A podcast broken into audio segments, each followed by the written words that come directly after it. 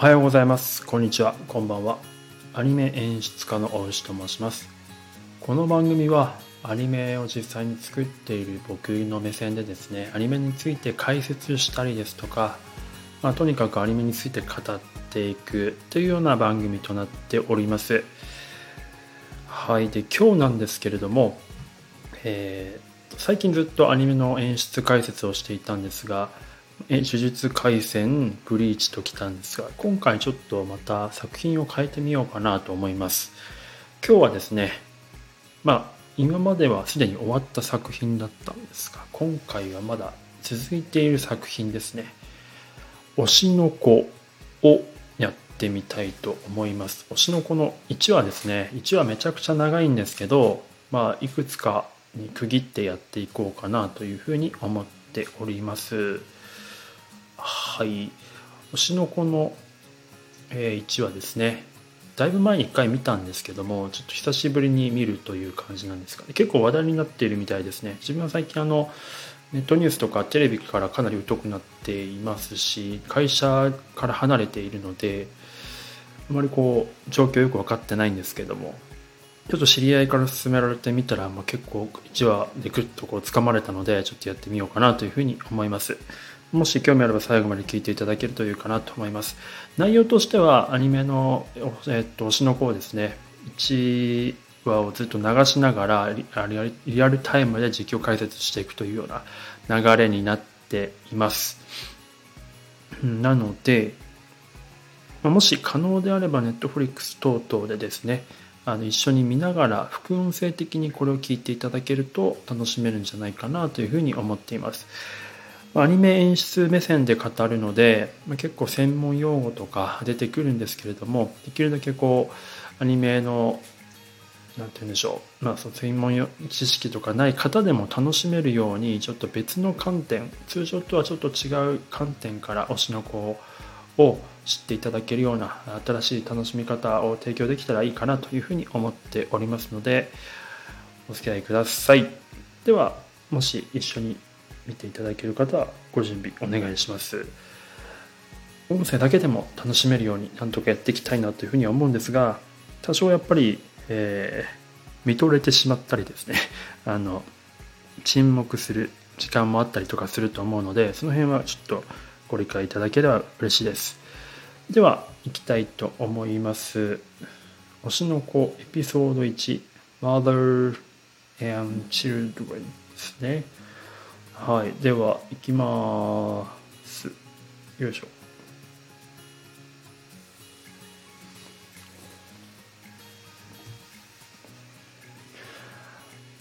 はい。えー、今何でしょう。武道館的なステージから始まって、まあ、このサイリウム演出ですよね、えー、これはですねどうやってるんでしょうね、まあ、CG を使っているのか、まあ、もしくは素材こうサイリウムの素材を何パターンか書いてですねそれを撮影さんといううんと全ての素材セルとか、え背景素材を合成するセクションがあるんですけどそこに渡して撮影さんにお任せでなんとなくいい感じで動かしてくだいい感じで動かしてくださいって言うと、まあ、怒られてしまうんですが、まあ、そういうような感じでやるっていうような処理の仕方かなというふうに思います。あで出ましたね。えー、っと愛の瞳。推しの子といえばやっぱ瞳の描き方なんですがこのキラキラした目はどうやって描かれているかというところなんですけどまあ当然わかるとは思うんですがあのお気づきの方もいるとは思うんですけどやっぱりこれ絵だあのこんだけ細かいとですね書きだけでは鉛筆とかで書くだけではこんなに細かい表現ってなかなかやっぱり難しいんですよね。なのでこれはおそらくですね特殊効果と言われているセクションのスタッフがあのバリッと活躍されているのではないかなというふうに思います。特殊効果というのはちょっと撮影さんと少し似たようなまあ作業ではあるんですけどあのセルキャラクターですねキャラクターとかあと小物よく使われるのは食べ物食べ物類とかによく特殊効果というのは使われます。まあ、セル書きだけでは表現しきれないようなディテールとかっていうところにやっぱ特殊効果のスタッフが入るとすごく豪華な見た目にすることができるんですね。はい、で特殊効果さんが一番大変なのはですね、まあ、透明だったら多分、まあ、ポスターと同じようにいくらでも結構頑張れると思うんですけどキャラクターがやっぱ動くとですねこのキャラクターの動きに合わせてそのキラキラした処理を動かしていかなきゃいけないので、まあ、かなりこう大変な作業になってくるんですよね。はいまあ、なので多分特殊効果撮影ではなくて特殊効果さんが頑張っているのではないかなと推測します。はい、で今えっ、ー、と誰でしたっけ？あの女の子のキャラクターが出てきましたね。この子の瞳も結構キラキラ系の瞳ですよね。なんか澄んだというかガラス玉のようななんか球面を感じる処理になっているっていうところがこれ多分グラデーションの処理が入ってるからそう見えるんだとは思うんですけど結構この瞳の処理も綺麗ですよね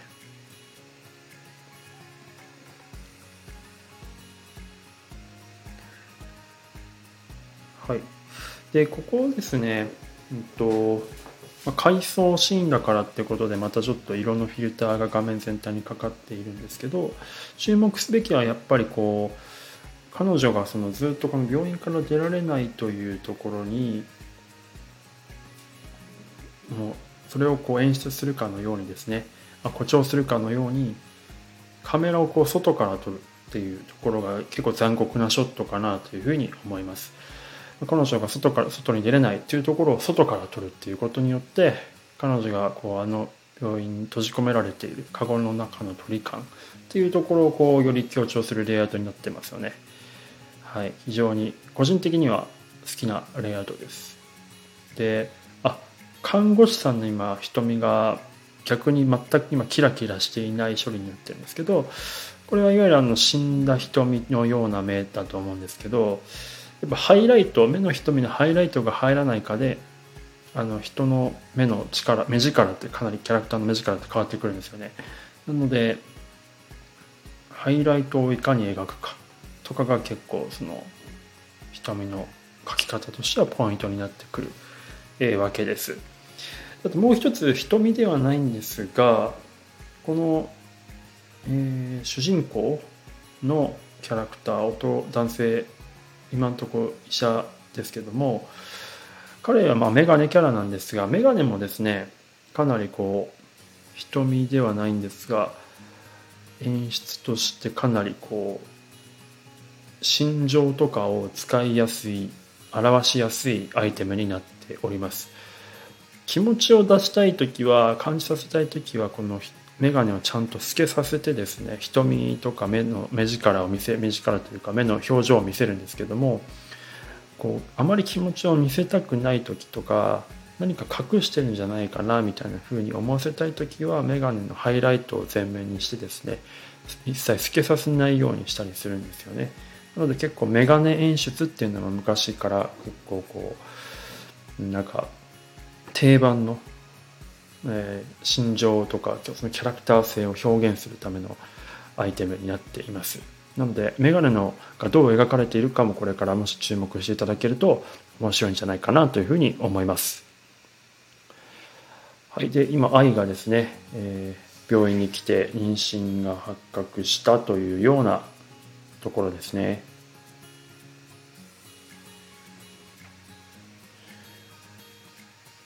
はい。しかし、あれですね、まあ、推しの子今途中まで、9話ぐらいまで見てるんですけど、この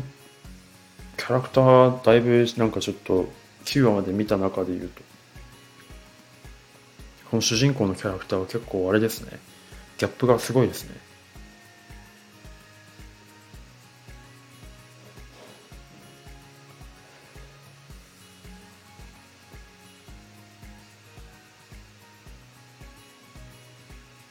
うん。あとはちょっとこのキャラあの作品で気になるのは背景気になるというか一つ言った方がいいかなと思う。の背景ですかね。背景のクオリティがま特別めちゃくちゃ高いというわけではないんですけど何て言うんでしょうね。やっぱキャラクターに合わせて背景の その輪郭線建物とかの輪郭線を描く線の色が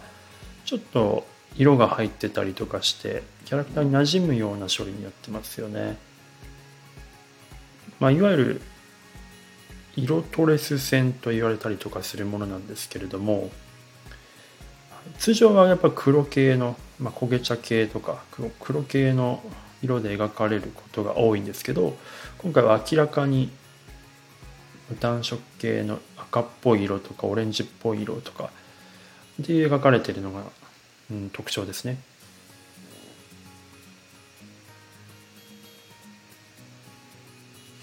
はい、出ました。またメガネ演出ね。片目だけ見えているというような演出になってます。これもなんかちょっと意味深な感じがしますよね。これからの展開を考えると。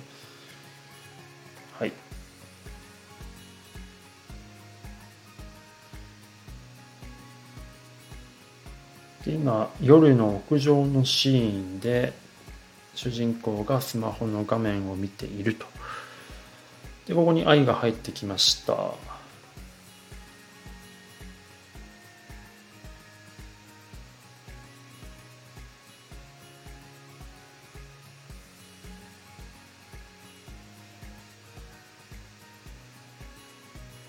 なんかここの屋上のシーンで特徴的だなと思ったのは結構そのカメラの位置がポンポンポンポン変わるんですよね。まあ、イマジナリーラインをイマジナリーラインっていうのはですねえー、っと キャラクターとキャラクターが2人で会話していてカメラがあとキャラクターあの例えば今屋上にいるんですけど屋上側から撮るのか、え屋上の外側から撮るのかによってどっちかで一回撮るとですね方向をなんて言うんでしょう乱さない見てる人の方キャラクターがどっちに立ってるか分からなくなってしまわないようにうまく説明できないな と方向性を見失わないようにですね例えば屋上側から撮ったらもうカメラの行ける位置っていうのは屋上の中だけなんですよ。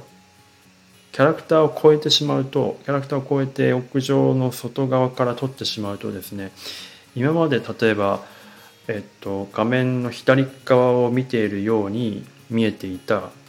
主人公の顔が屋上からの外から撮ることによってえ画面の右側を見ているようにいわゆる反転して見えてしまうんですよね。それによってキャラクターは今どっちに立ってんの？どっちを向いてんの？みたいなのが分からなくなってしまうんですね。なのでそこの超えてはいけない方向性を見失ってしまわないようにするための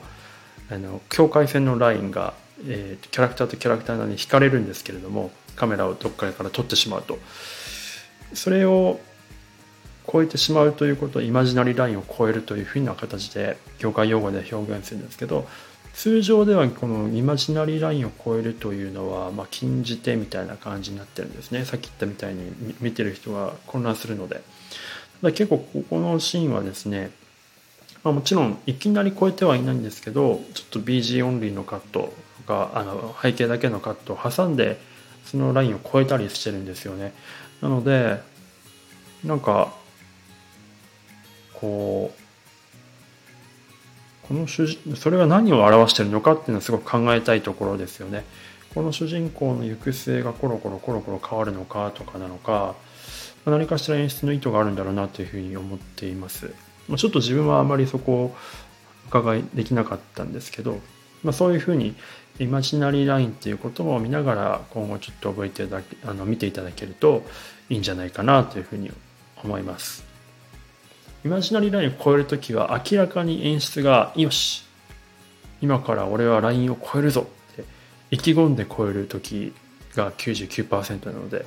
まあ、あの残り少ない1%は普通に失敗してる。たまたま失敗してしまったっていう。あまあちょっと若い演出さんとかにありがちなことなんですけど、はい、なのでその辺も見ていただけると良いかなと思います。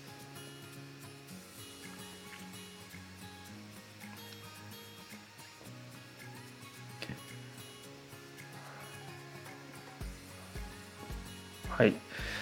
今なんかマタニティトレーニングみたいなのしてますね。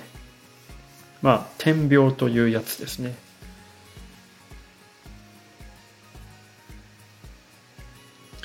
この愛が歩きながら踊ってるようなカット結構意外と大変なカットですよね。めんどくさいというか。すごい手の込んだカット。あとこの愛の歩く手を伸ばして歩くカットとか。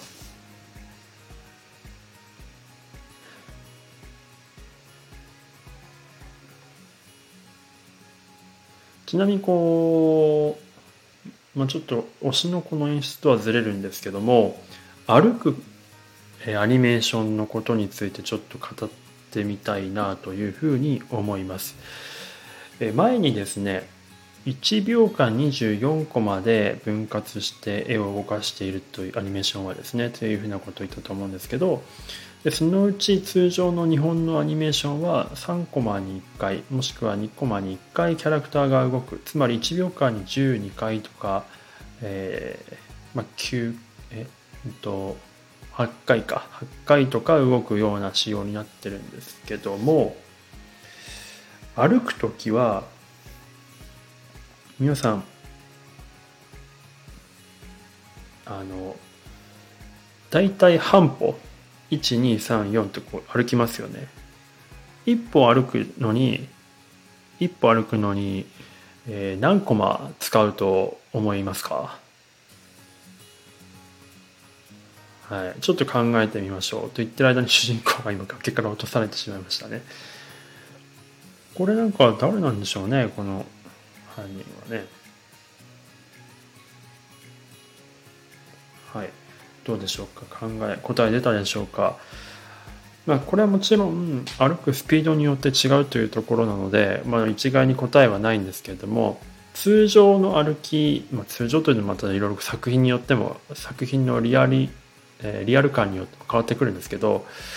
まあ、大体3枚に1回動かしてそれをこう一歩動くのに右足を踏み出して左足がつくまでをまあ一歩としますとその間に大体まあ4枚の絵かもしくは5枚の絵を入れるんですねこれ3コマ中5って言ったり3コマ中4と中に4枚の絵入れるから3コマ中45枚の絵を入れるから3コマ中5と言ったりするんですけどなので、15コマぐらいですか ?3 個、3、違うか、18コマ、18コマぐらいですよね。3コマ中5だったら。なので、1秒弱ぐらいかかるというような感じです。24分の18だから、8、4、